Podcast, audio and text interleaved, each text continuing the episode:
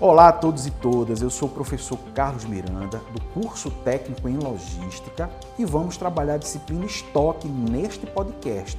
É um prazer estar com vocês novamente, mas não se esqueçam de acessar o canal EducaPE no YouTube, procurar o seu curso, o curso de logística, se inscrever e estar conosco, né? presenciar o nosso conteúdo no canal do YouTube. Então é muito importante que você e os seus colegas também participem dessa experiência. Hoje nós vamos trabalhar neste podcast a competência 2 no, da nossa disciplina de estoques, que diz respeito a compreender a classificação de estoques por níveis de valor. Você deve estar lembrado, não é? O, o, se não, tentar buscar na sua memória o que vimos na competência 1, fazer esse resgate sobretudo no que consiste a estrutura de armazenagem. Então, três elementos muito básicos constituem uma operação de armazenagem. O primeiro elemento diz respeito a recebimento de materiais. O segundo, a gestão dos estoques. E, por fim, o processo ou a operação de despacho, que também chamamos de distribuição. Essas três fases, esses três elementos, eles precedem né, a operação, a próxima atividade que é relacionada à regular, regularização dos materiais. Então, é na fase de regularização dos materiais que devemos classificá-los por níveis de valor.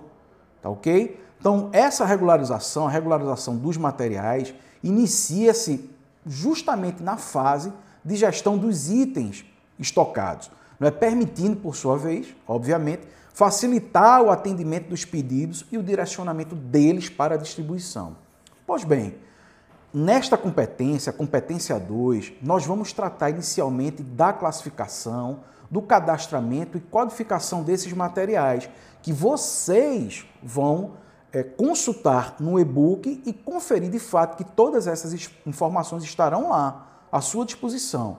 Em seguida, nós vamos ter a oportunidade de estudar os métodos de avaliação de estoques, não é? Que, onde apresentaremos aí três metodologias, é? sobretudo no aspecto contábil, é? que é a metodologia de valorar os produtos que estão estocados através do seu custo médio, através de um sistema chamado PEPS, primeiro produto que entra é o que sai, e o, a última metodologia que é o EPS, o último produto a entrar será o primeiro a sair.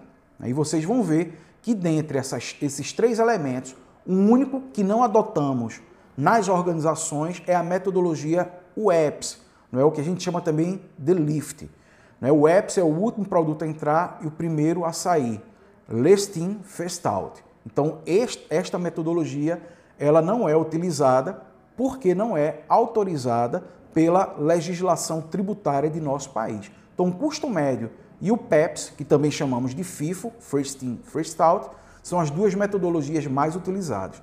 Então essa competência, né, a competência 2, ela é marcada também pelo cálculo da curva BC, que é um instrumento, uma metodologia muito importante, sobretudo para a priorização de controle dos itens e estoques. Desta forma, aprendendo a construir uma curva ABC, você terá condições de identificar os itens de curva A que são aqueles produtos que merecem maior controle e investimento na sua gestão, e os itens de curva B, que tem controle intermediário e mínimo. Então esperamos que você fique atento a essa construção do conteúdo. É muito importante que você estude o seu e-book, participe das atividades semanais da avaliação da disciplina lá na frente e contamos mais uma vez com a sua participação para, para o próximo podcast da Competência 3. Um grande abraço.